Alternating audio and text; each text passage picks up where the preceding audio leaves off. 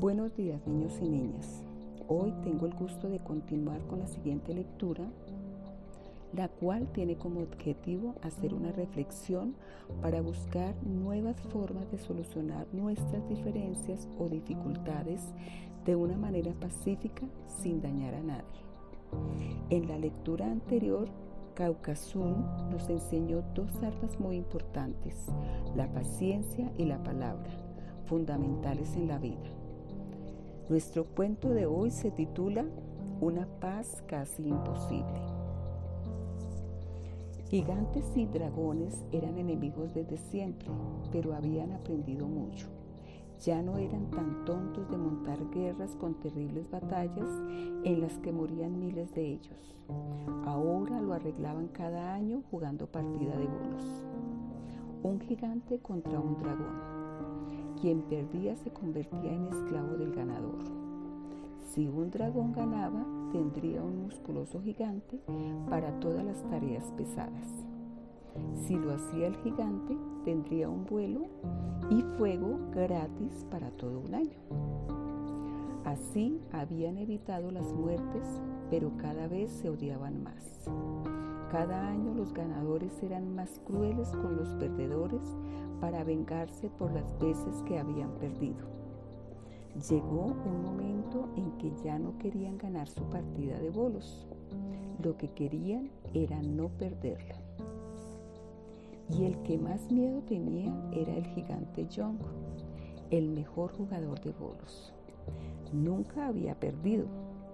Muchos dragones habían sido sus esclavos y se morían de ganas por verle perder y poder vengarse.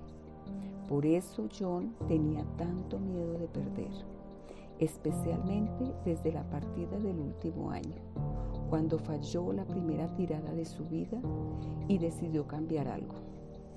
Al año siguiente volvió a ganar.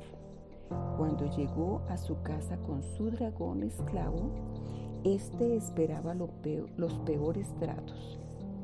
Pero John le hizo una propuesta muy diferente. Este año no serás mi esclavo, solo jugaremos a bolos y te enseñaré todos mis secretos. Pero debes prometerme una cosa. Cuando ganes tu partida el año que viene, no maltratarás a tu gigante. Harás lo mismo que estoy haciendo yo contigo. El dragón aceptó encantado. John cumplió su promesa Pasó el año sin volar ni calentarse. También cumplió el dragón y desde entonces ambos hicieron lo mismo cada año. La idea de John se extendió tanto que en unos pocos años ya eran muchos los gigantes y dragones que se pasaban el día jugando a los bolos, olvidándose de las luchas y los malos tratos tratándose más como compañeros de juego que como enemigos. Mucho tiempo después John perdió su primera partida, pero ya para entonces ya no tenía miedo de perder, porque había sido él quien, renunciando a esclavizar a sus dragones, había terminado con su odio, sembrando la primera semilla de aquella paz casi imposible entre gigantes y dragones.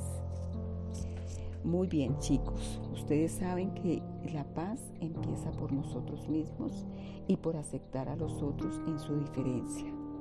Construir una verdadera paz requiere de aquellos que se sienten con derecho a atacar, den pasos hacia el perdón y la reconciliación. Bueno chicos, espero les haya gustado la lectura, la compartan con sus eh, familiares, con sus padres, amigos eh, y hagan una pequeña reflexión sobre ella. Eh, muchísimas gracias, Dios me los bendiga, nos vemos en la próxima sesión. Bye.